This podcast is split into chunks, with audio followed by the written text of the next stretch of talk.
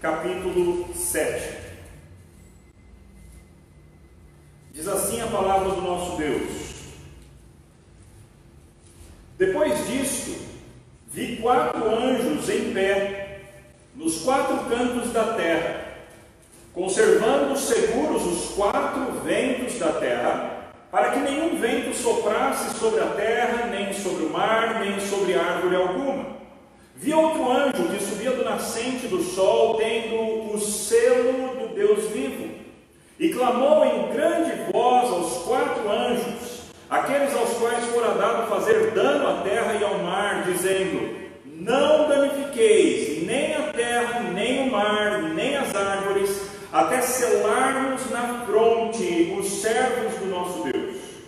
Então ouvi o número dos que era de 144 mil, de todas as tribos dos filhos de Israel. Da tribo de Judá foram selados 12 mil, da tribo de Ruben 12 mil, da tribo de Gade 12 mil, da tribo de Aser 12 mil, da tribo de Naphtali 12 mil, da tribo de Manassés 12 mil, da tribo de Simeão 12 mil, da tribo de Levi 12 mil, da tribo de Issacar 12 mil, da tribo de Zebulon 12 mil, da tribo de José 12 mil e da tribo de Benjamim foram selados 12 mil.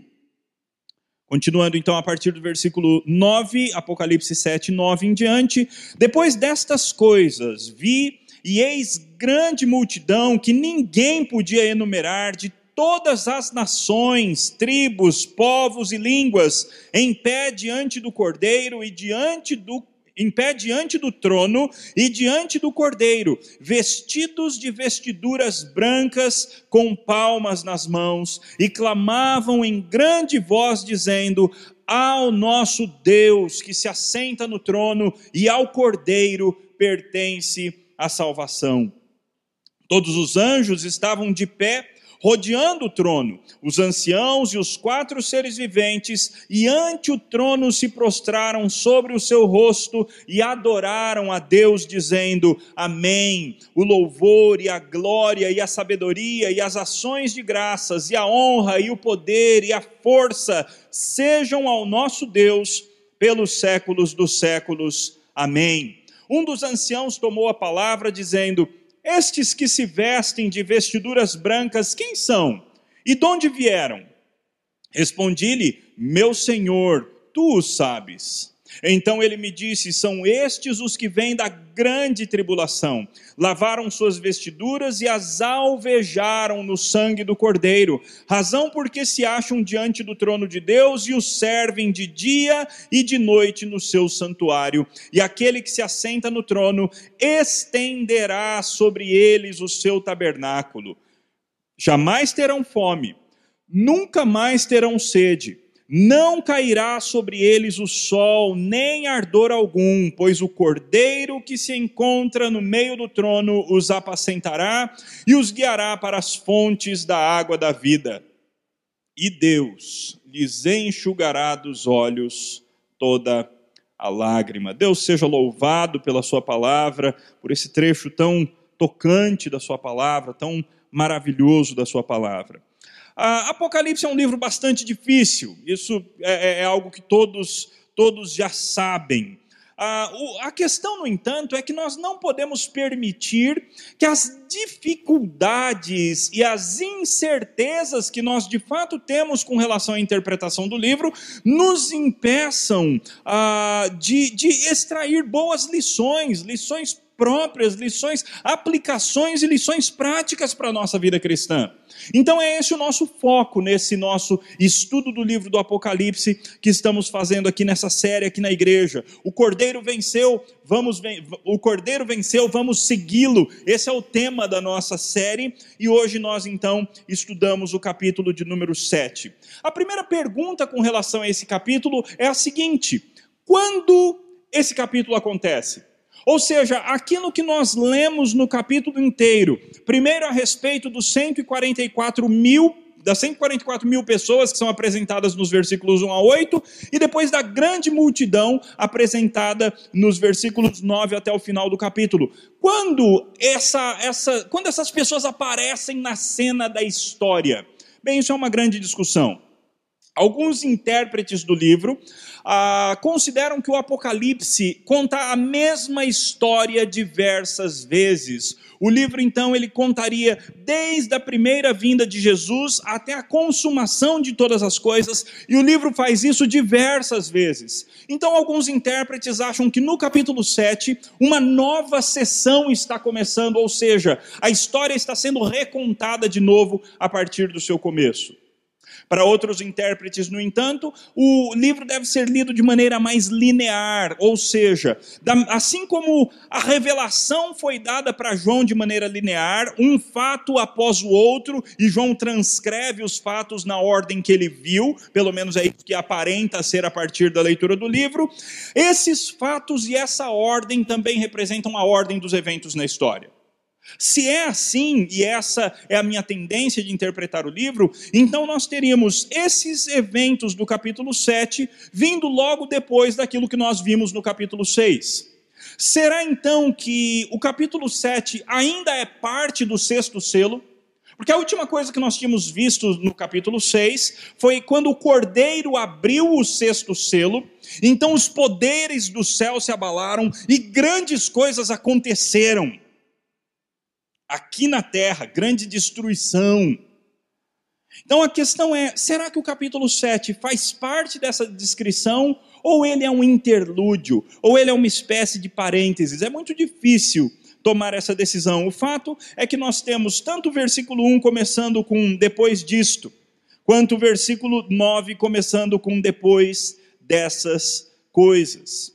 Parece, a partir dessa introdução do próprio João, esse depois disso, que ele está implicando uma ordem, uma, um certo tipo de ordem cronológica. Então, talvez esses eventos ainda sejam parte daquilo que foi apresentado como o sexto selo, ainda sejam parte das coisas apresentadas no sexto selo. O fato então é que João, o apóstolo João, aquele que se assentou do lado de Jesus no momento da Santa Ceia, aquele que era o discípulo amado, aquele que tinha um vínculo, um relacionamento especial e mais íntimo com o Senhor, ele que é o visionário, e ele então vê quatro anjos em pé nos quatro cantos da terra. Por favor, não usem esse texto para dizer que a terra é plana. O livro do Apocalipse é um livro cheio de figuras, é um livro cheio de símbolos, e esse é um dos símbolos do livro do Apocalipse. Ou seja, esses anjos estavam colocados de tal forma que eles estão a, a, ao, ao, ao redor da terra, eles estão em quatro posições, que eles cobrem a terra inteira a partir de onde eles estão localizados. Esses quatro anjos, então, eles estão nos quatro em pé nos quatro cantos da terra, e eles conservam seguros os quatro ventos da terra. Note que aqui é muito difícil a gente ter uma, uma explicação do que exatamente são esses quatro ventos. Esses quatro ventos aparecem também em Zacarias 6, versículo 5, onde diz assim: Respondeu-me o anjo, são os quatro ventos do céu que saem de onde estavam perante o Senhor de toda a terra. Parece que esses ventos são ventos especiais da parte de Deus e ventos que têm a ver com julgamento, ventos que têm a ver com destruição da parte de Deus. Então esses anjos estão segurando esses ventos, para que eles não soprem por enquanto sobre a terra. Eles não vão segurar para sempre esses ventos. Eles vão segurar por um tempo, é o próprio texto que deixa isso claro. Notem que o texto deixa isso claro da seguinte maneira: para que nenhum vento soprasse sobre a terra, nem sobre o mar, nem sobre árvore alguma. Vi outro anjo então, além daqueles quatro que seguravam os ventos, então agora João vê um outro anjo. Esse anjo está subindo do nascente do sol, ou seja, ele vem do lado de onde o sol nasce. Ele tem nas mãos o selo do Deus vivo. Isso é muito interessante, porque no capítulo 6, nós vimos, aliás, desde o capítulo 5, a palavra selo é muito importante. No capítulo 5 apareceu um livro que tinha sete selos e ninguém era considerado digno de abrir nenhum desses selos. No capítulo 5, então, nós descobrimos que o cordeiro que foi morto, que foi sacrificado, o leão da tribo de Judá, ele venceu e por isso ele tem o direito de abrir os sete selos. Então, no capítulo 6, o cordeiro começa a abrir cada um desses selos. E o cordeiro abre seis selos. E várias coisas acontecem quando o cordeiro abre os seis selos. Mas agora nós temos um outro tipo de selo. Não mais o selo que sela o livro, mas esse é um selo para selar pessoas. Um selo para selar pessoas, o selo do Deus vivo, a marca do Deus vivo. Assim como o Apocalipse tem, mais para o final, a marca da besta, o selo da besta, uma marca que marca as pessoas como sendo pertencentes a Satanás, a besta. O Apocalipse também tem o selo do Deus vivo. Assim como as pessoas ímpias são seladas na testa e nas mãos com a marca do diabo, os justos, os santos, é, é, é, o que parece que o livro ensina, eles são selados com uma marca de Deus. Ah, essa marca é dita simbolicamente que ela é colocada na testa dessas pessoas. O fato é que esse colocar na testa possivelmente significa que a mente, o coração, o todo dessa pessoa vai ser dirigido ou por Deus ou por Satanás. Meus irmãos, não tem jeito. Todos serão selados. Não existe liberdade completa para a raça humana. Ou nós somos escravos do diabo, ou nós somos escravos de Deus. Só que é lógico que a escravidão de Deus é uma escravidão gostosa, é uma escravidão, sim, essa sim, uma escravidão para a liberdade, porque Deus não só nos escraviza, mas Ele nos transforma em filhos, Ele nos adota, Ele nos coloca a sua marca de propriedade, o seu selo. Esse selo tem alguns, algumas aplicações. Ele tanto significa propriedade, Todos sabem quando algo era selado naquela época, todos sabiam que aquilo ali era propriedade de alguém importante. Esse selo também tem uma marca de se ele pertence a alguém importante, então não é qualquer um que pode violar esse selo.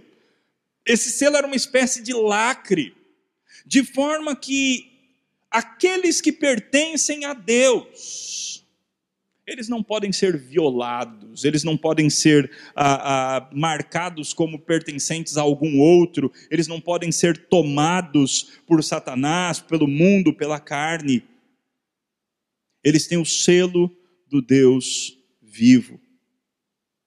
E essa marca também mostra que eles são propriedade, que eles são invioláveis, que eles pertencem a Deus. Então, esse outro anjo que tinha o selo nas mãos, agora ele clama em grande voz aos quatro anjos: aqueles aos quais fora dado fazer dano à terra e ao mar. É por isso que nós vemos que os quatro ventos têm a ver com dano, não é?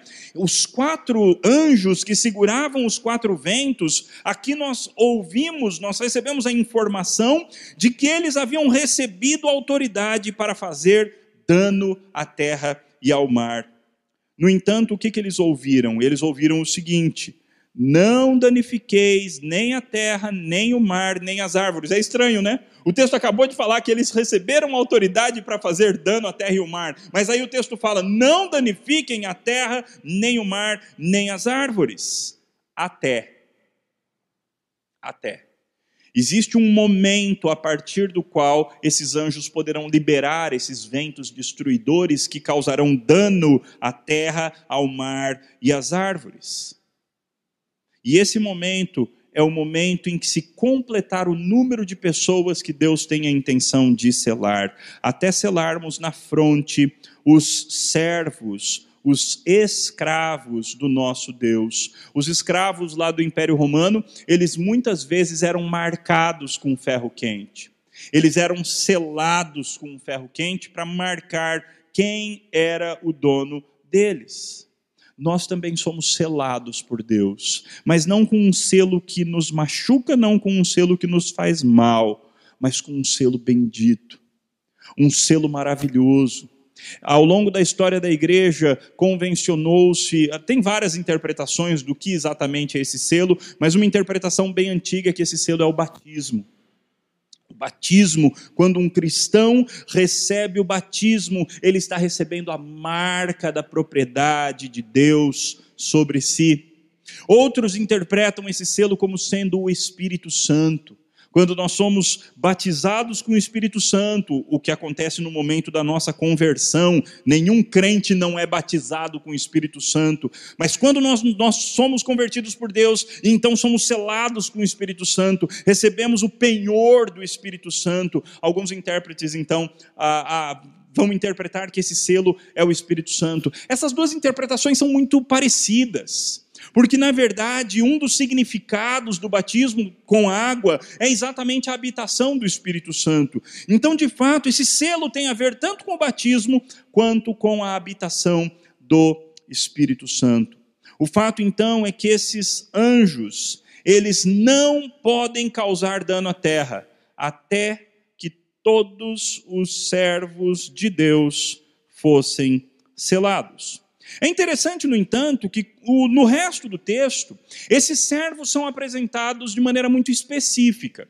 E aqui, mais uma das grandes discussões do Apocalipse: quem são esses 144 mil, esses 144 mil, essas 144 mil pessoas que foram seladas por Deus. De novo, existem diversas interpretações. Alguns vão dizer que isso daqui é uma representação de toda a igreja de todos aqueles cristãos que estiverem vivos no momento da grande tribulação. Essa seria então a interpretação para algumas pessoas. Outros vão dizer que esses 144 mil são os judeus que estiverem presentes na igreja, que estiverem presentes na grande tribulação. Então, no momento da grande tribulação, haveria uma conversão ah, em massa de judeus. É muito difícil, é muito difícil escolher entre uma dessas duas interpretações. Ah, como o texto, no entanto, fala muito a respeito de Israel, de maneira tão específica, falando a respeito das tribos, eu tendo a acreditar que esse texto está falando realmente da, da, dos, dos, filhos de Israel, da, da nação de Israel. Paulo, quando escreve a sua carta aos Romanos, capítulos 9, 10 e 11, Paulo dá a entender que ainda vai existir um momento no qual um grande número de judeus vai se converter. Deus nunca revogou as suas promessas para os judeus. Deus nunca desistiu da nação judaica, muito pelo contrário, nós cristãos é que somos salvos por meio das promessas que Deus havia feito para eles. Aliás, esse é outro argumento de Paulo. Nós sempre devemos nos lembrar que nós somos oliveira brava, eles é que são a oliveira original, a oliveira natural, o povo natural, o povo que Deus escolheu ah, primariamente. E nós tivemos a honra, o privilégio de, a despeito de sermos pessoas tão diferentes de tantos lugares, Deus nos deu a honra de sermos resgatados, de sermos salvos. Mas isso não significa que Deus esqueceu dos judeus. Deus ainda tem um plano com relação aos judeus. Não um plano de salvação pelas obras. Não, nunca houve salvação pelas obras. A não ser Cristo que nos salvou pelas suas próprias obras. Mas o ser humano nunca conseguiu se salvar por meio das obras. Mas os judeus que forem salvos, eles serão salvos. E aqueles que estão sendo salvos ao longo da história, eles são e serão salvos tão somente por meio do evangelho do nosso Senhor Jesus Cristo. O mesmo sangue de Cristo que purifica gentios, pessoas de todas as tribos, povos, línguas e raças e nações, é o sangue que purifica tem purificado e que purificará judeus. Então o texto continua e diz assim: Então ouviu o número, versículo 4, dos que foram selados, que era 144 mil de todas as tribos dos filhos de Israel. E aí então ele tem a descrição das tribos, né? Tem uma lista das tribos e 12 mil pessoas em cada uma dessas tribos. Curiosamente, a tribo de Dan não aparece aí no meio, e nem a tribo de Efraim. Alguns intérpretes dizem que isso aconteceu porque essas duas tribos se perderam na história por causa de tamanha idolatria que elas praticaram. Então elas foram substituídas ah, e deixaram de pertencer ao Senhor Deus. Outra possibilidade é que elas foram ah, ah, assumidas por outras tribos, que elas deixaram de existir como entidades separadas e passaram a fazer parte de alguma outra dessas tribos que aparecem aqui. Então, até aqui, o que nós temos? Nós temos quatro anjos parados em lugares distintos e específicos da terra. Esses anjos têm ventos terríveis que vão destruir a terra ou que vão causar grande dano à terra, mas eles não podem causar esse dano à terra, porque primeiro os servos de Deus precisam ser selados. Primeiro, eles precisam ser marcados com uma marca que vai garantir para eles a vitória. Eles não se perderão no meio dessa tribulação. Eles não serão destruídos, não o seu físico, mas a sua alma, eles não perderão a fé, eles não perderão a sua comunhão com Deus no meio de tudo que está para acontecer ainda no livro, mas eles serão preservados pelo Senhor Deus. E provavelmente nós estamos falando de um grupo de judeus, de um grupo da nação de Israel. Note que os versículos 1 a 8 focam na terra. Todas essas coisas estavam acontecendo aqui na terra. A partir do versículo 9, no entanto, nós mudamos. João começa a ter visões de coisas novamente que acontecem no céu. Vejamos lá. Versículo 9. Depois destas coisas, note que João usa essa expressão para marcar uma mudança no livro. Ele usa diversas vezes essa expressão. Depois destas coisas vi, e eis grande multidão, que ninguém podia enumerar. Notem que, se nos versículos 1 a 8 nós temos uma multi, um povo que pode ser contado, um povo que tem um número definido, ainda que esse número não seja literal, não quer dizer que exatamente 144 mil pessoas de Israel serão salvas, mas que um número definido de Israel vai ser salvo em algum momento da história. Possivelmente é isso que o texto signifique, embora outras, outras interpretações são possíveis. Mas aqui nós temos uma grande multidão. Essa multidão é inumerável, ninguém consegue contar a multidão porque ela é muito grande.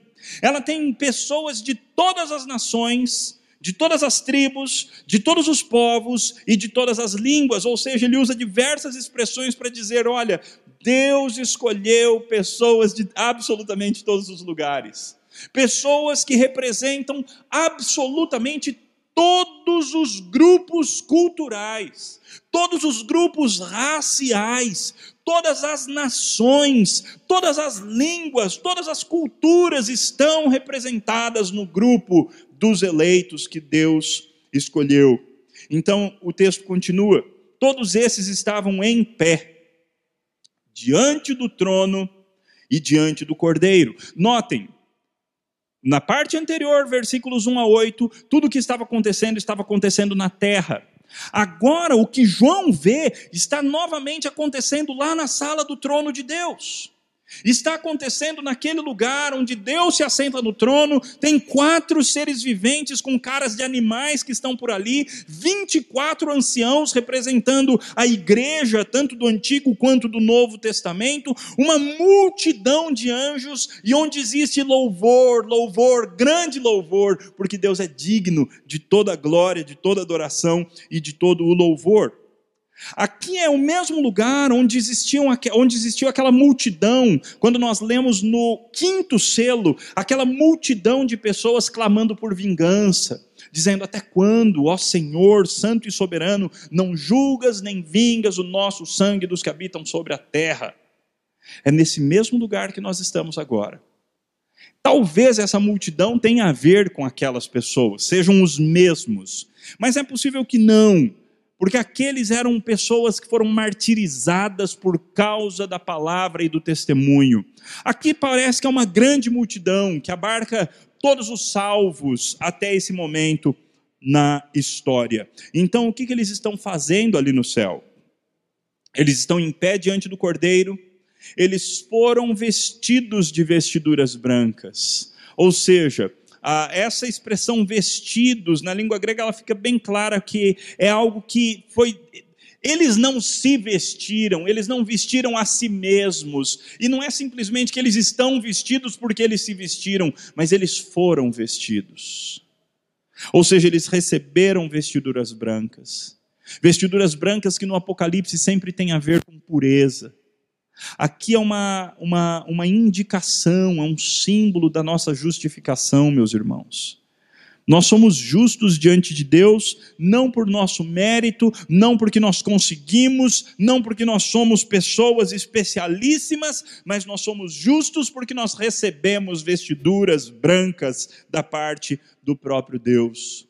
E é por isso então que eles, estando de pé diante do trono e diante do cordeiro, vestidos dessa forma, porque eles receberam justificação da parte de Deus, eles seguram palmas nas mãos, que são um símbolo de louvor, um símbolo de adoração, assim como pessoas seguravam palmas quando Jesus entrava em Jerusalém, e eles gritam em grande voz. Pessoas que não gostam muito de barulho não vão ter um bom tempo no céu, meus irmãos. Porque tudo que nós vemos no Apocalipse tem a ver com grande voz. Tem muito barulho no céu, tem muito barulho no céu. Tudo lá no céu é gritado, tudo lá no céu é com voz de trovão, tudo lá no céu é com grande voz. O Apocalipse o tempo todo apresenta as coisas dessa maneira. Então, essa grande multidão, imagina uma grande multidão e todos, todos juntos gritando em grande voz. E o que, que eles gritam? Eles gritam louvor. Eles gritam louvor ao nosso Deus, eles gritam ao nosso Deus que se assenta no trono e ao Cordeiro pertence a salvação. Ou seja, o louvor deles é um louvor direcionado para Deus o Pai, aquele que detém a história nas mãos e que se assenta no trono, e é direcionado também a Deus o Filho, o Cordeiro, aquele que morreu pelos nossos pecados. E eles dizem: ao Pai e ao Filho pertencem a salvação, pertence a salvação. É deles a salvação. A salvação não é obra humana, a salvação não é obra da igreja, a salvação não é obra que nós fazemos pelas nossas obras, a salvação não é obra nossa, a salvação é obra de Deus. A salvação é um presente gratuito concedido por Deus. Então, a partir do momento que essa grande multidão de todas as línguas, tribos, povos e raças, a partir do momento que eles entoam louvores ao Senhor, começa mais uma rodada de louvor celestial, não é? Então no versículo 11 nós lemos: Todos os anjos estavam de pé rodeando o trono. Os anciãos e os quatro seres viventes, e ante o trono se prostraram sobre o seu rosto e adoraram a Deus. Agora nós temos aqueles anjos que estavam diante do trono, que era uma multidão inumerável de anjos, os 24 anciãos e os quatro seres viventes, aqueles que têm cara de animais, cada um deles, todos eles, se prostram novamente sobre o rosto. Eles colocam a cara literalmente no chão e eles adoram a Deus. Meus irmãos, essa é a posição que nós temos diante de Deus. Aliás, os seres mais poderosos do universo são os seres que estão diante do trono de Deus. E esses seres se prostram com o rosto no chão para adorar a Deus. Quanto mais nós, meus irmãos. Quanto mais nós. E eles então fazem o contracanto do canto da multidão, e eles dizem amém o louvor e a glória e a sabedoria e as ações de graças e a honra e o poder e a força sejam ao nosso Deus pelos séculos dos séculos. Amém. Vamos cantar, meus irmãos? Vamos cantar esse cântico antigo?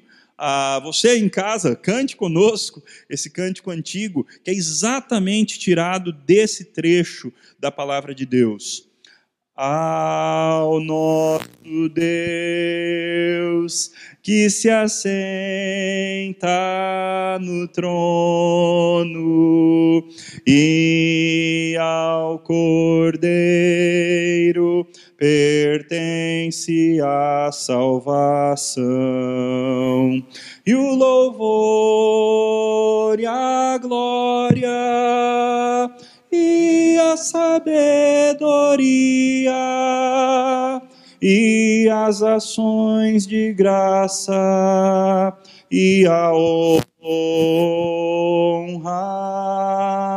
e o poder e a força sejam ao nosso Deus pelos séculos dos séculos. Amém.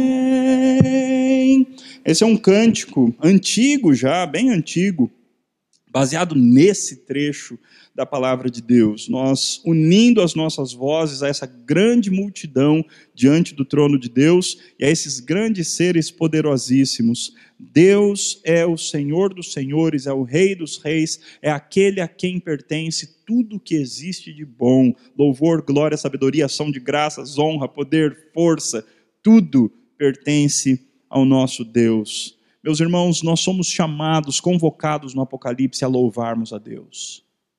O Apocalipse é um livro de louvor, é um livro de cântico, é um livro de gritos de louvor ao Senhor, é um livro de grandes palavras de adoração ao Senhor nosso Deus, e esse deve ser o objetivo da nossa vida. Nós temos que louvar ao Senhor nosso Deus. O texto então continua, e agora nós temos a seguinte cena a partir do versículo 13. Um dos anciãos tomou a palavra, dizendo: Estes que se vestem de vestiduras brancas, quem são e de onde vieram? Respondi-lhe, meu senhor, tu sabes. Eu gosto desse trecho do Apocalipse. Eu gosto desse trecho porque ele mostra que nem João, que estava lá no céu, em espírito, vendo tudo aquilo, nem João sabia interpretar direito o que estava acontecendo. Quanto mais nós, meus irmãos. Por isso que nós temos que ser muito humildes quando nós interpretamos o Apocalipse. Tem coisas que a gente não sabe mesmo. Qual é a identidade exata dos 144 mil? Não dá para saber. Não dá para saber. A gente sabe algumas possibilidades, mas a identidade exata deles, deles nós não sabemos, porque o texto não nos deixou tão claro assim. Agora, esses nós sabemos quem são, porque esses o texto deixa claro. Não por, não por João. João não sabia. João tem a resposta mais sábia que ele podia ter. Meu Senhor, tu o sabes. O Senhor sabe, eu não sei. Eu não faço ideia. Mas o Senhor certamente sabe. E ele nem estava falando com Jesus ou com Deus. Ele estava falando com o anjo, o anjo intérprete, o anjo que o estava a, a, levando naquele passeio, é o anjo guia turístico do céu, não é? O anjo que estava levando João nesse passeio pelo céu e pelas coisas que vão acontecer no futuro e que acontecem ao longo da história, porque o Apocalipse tem essas duas ideias. Ele mostra coisas que têm acontecido ao longo da história e que vão ter um cumprimento final e grandioso ainda no futuro. Então, a, o anjo responde para João: Ele então me disse: São estes os que vêm da grande tribulação são estes os que estão vindo da grande tribulação, poderia ser traduzido. Lavaram suas vestiduras e as alvejaram no sangue do Cordeiro. Razão porque se acham diante do trono de Deus e o servem de dia e de noite no seu santuário. E aquele que se assenta no trono estenderá sobre eles o seu tabernáculo. Que coisa linda essa descrição, meus irmãos. Aquela grande multidão inumerável que estava diante do trono de Deus são pessoas que vieram da grande tribulação. Ou seja, o que o texto já tinha apresentado no capítulo 6 já era uma descrição da grande tribulação que vai ficar ainda pior daqui para frente. Mas esses são parte dos cristãos que passaram pela grande tribulação.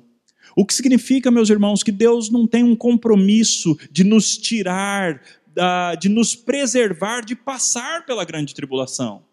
Nós passaremos por momentos de aflição, tanto no transcorrer da nossa vida, quanto se estivermos vivos no momento futuro da grande tribulação. A igreja estará presente, a igreja vai passar por tudo isso, mas Deus nos preservará na grande tribulação. Nós estaremos na presença dele, nós estaremos, nós seremos cuidados por ele, ainda que martirizados ainda que martirizados, ainda que mortos pela nossa fé, nós seremos cuidados pelo Senhor. Então João ouve essa resposta. Esses são os que vêm da grande tribulação. Eles lavaram as suas vestiduras e alvejaram no sangue do cordeiro. Que coisa linda, não é? As vestes brancas que eles têm não são brancas porque eles mesmos fizeram alguma coisa, mas foi o sangue do cordeiro que embranqueceu as vestes deles. As obras, a pureza que os configura, que os caracteriza, é uma pureza de fora para dentro, ela vem do cordeiro para eles. Foi o sangue do cordeiro que os tornou puros. E é por isso, essa é a razão por, pela qual eles estão diante do trono de Deus, e eles o servem de dia e de noite, e aquele que se assenta no trono estende sobre eles o seu tabernáculo. Meus irmãos, o objetivo de Deus sempre foi habitar com seres humanos. No Éden, Deus via passear na, Deus vinha passear na viração do dia. Lá com Jacó, Deus fez uma escada do céu para a terra.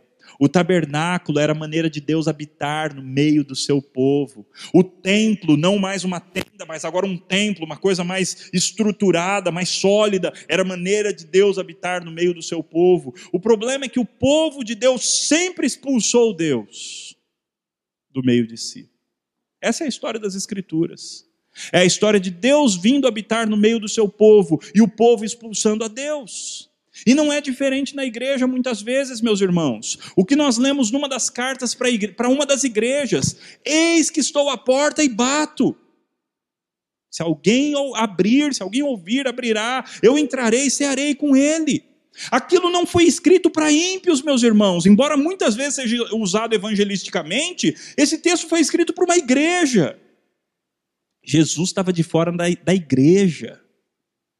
Então, quando Deus se encarnou e tornou-se um de nós, Deus conosco, Emanuel,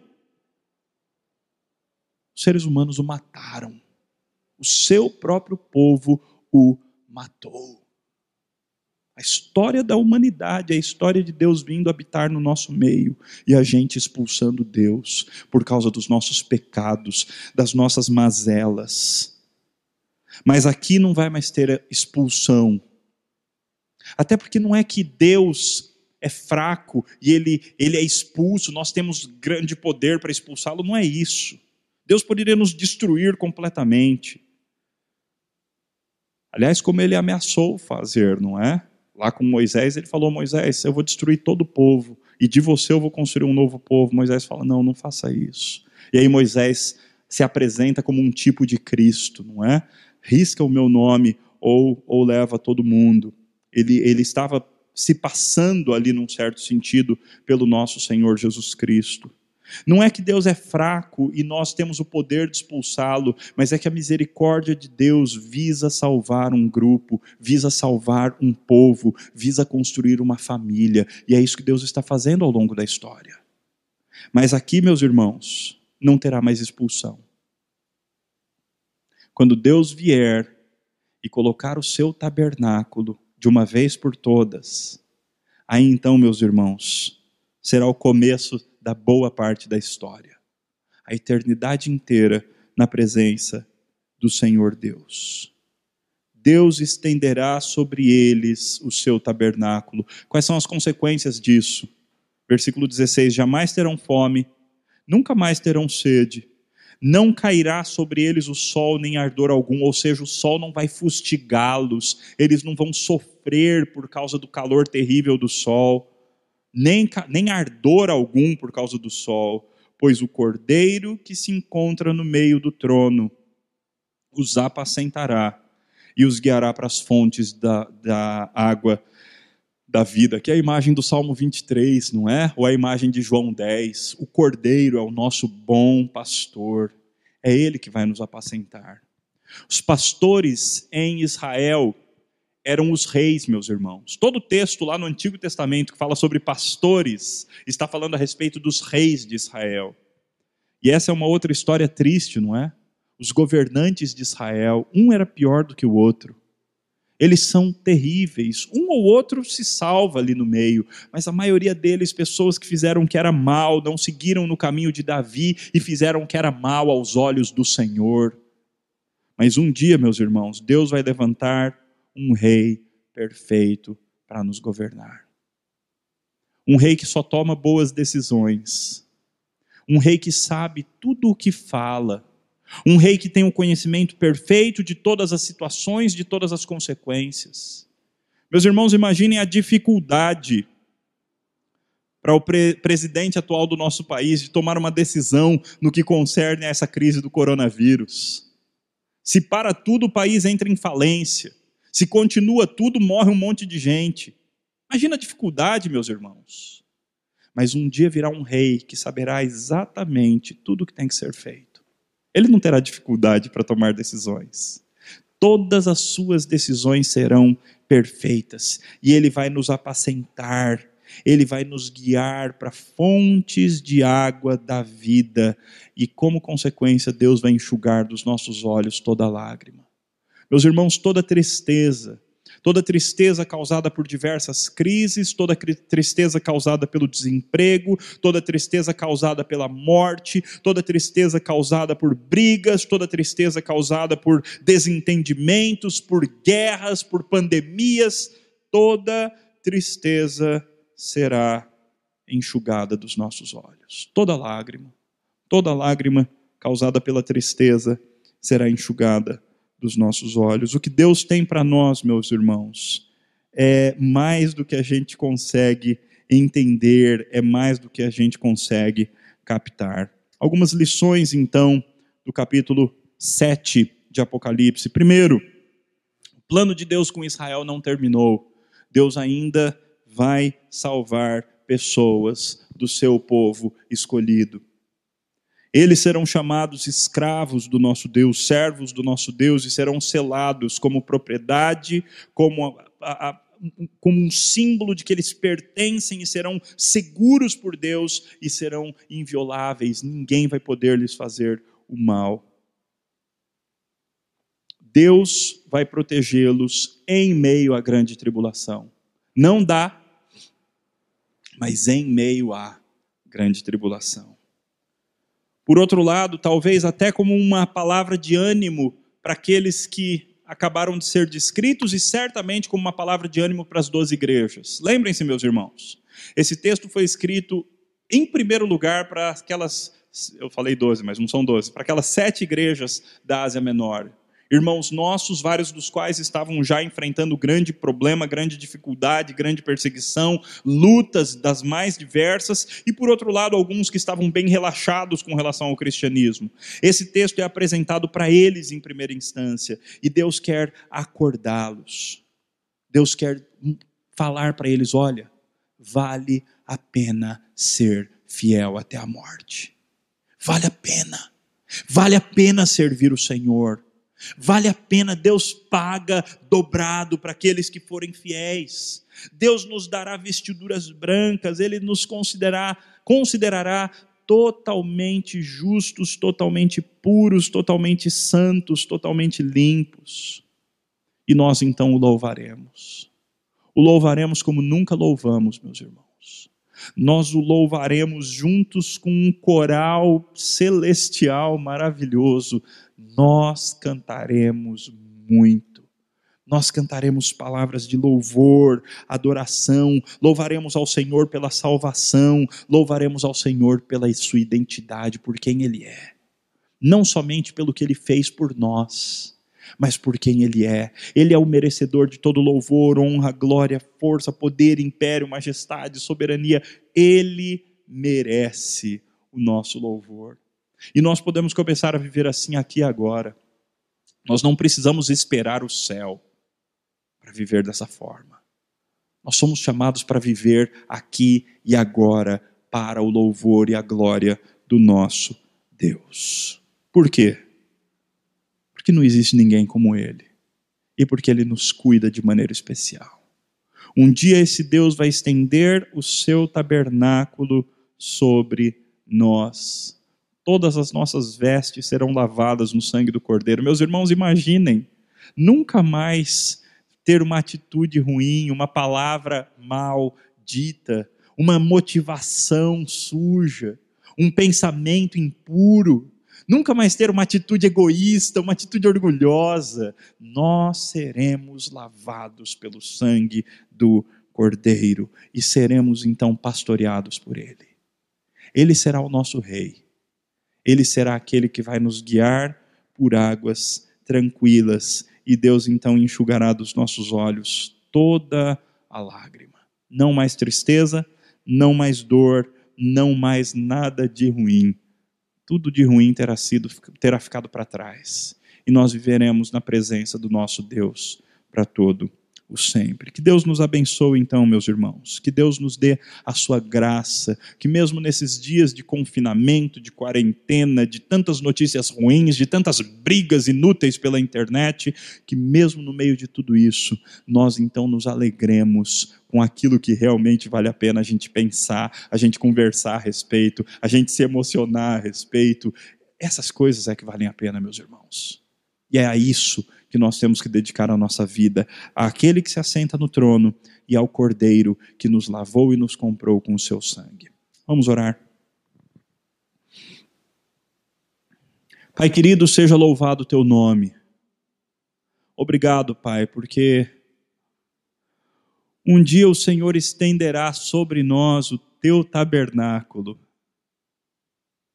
Aí nós experimentaremos, não só pela fé, mas os nossos olhos verão, todos os nossos sentidos experimentarão o que é viver na realidade do Emanuel, o Deus conosco. Obrigado porque um dia, ó Pai, o rei que nos governará é aquele rei perfeito, que tem o poder de fazer aquilo que absolutamente nenhum governante humano consegue fazer. Ele vai extirpar da terra todo o mal. Ele vai acabar de uma vez por todas com toda a oposição contra si. E ele vai estabelecer um reino, um reino eterno que não terá fim, um reino no qual nós seremos grandemente abençoados, pastoreados pelo Cordeiro e Ele enxugará dos nossos olhos toda lágrima.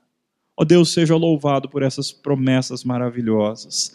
Toca o nosso coração, dá-nos plenitude do Espírito a partir da tua palavra, para que vivamos vidas santas, vidas fiéis, vidas de testemunho, de pregação da palavra, de boas obras para a glória do Senhor Jesus Cristo e para a tua glória, ó Deus que assenta-se no trono.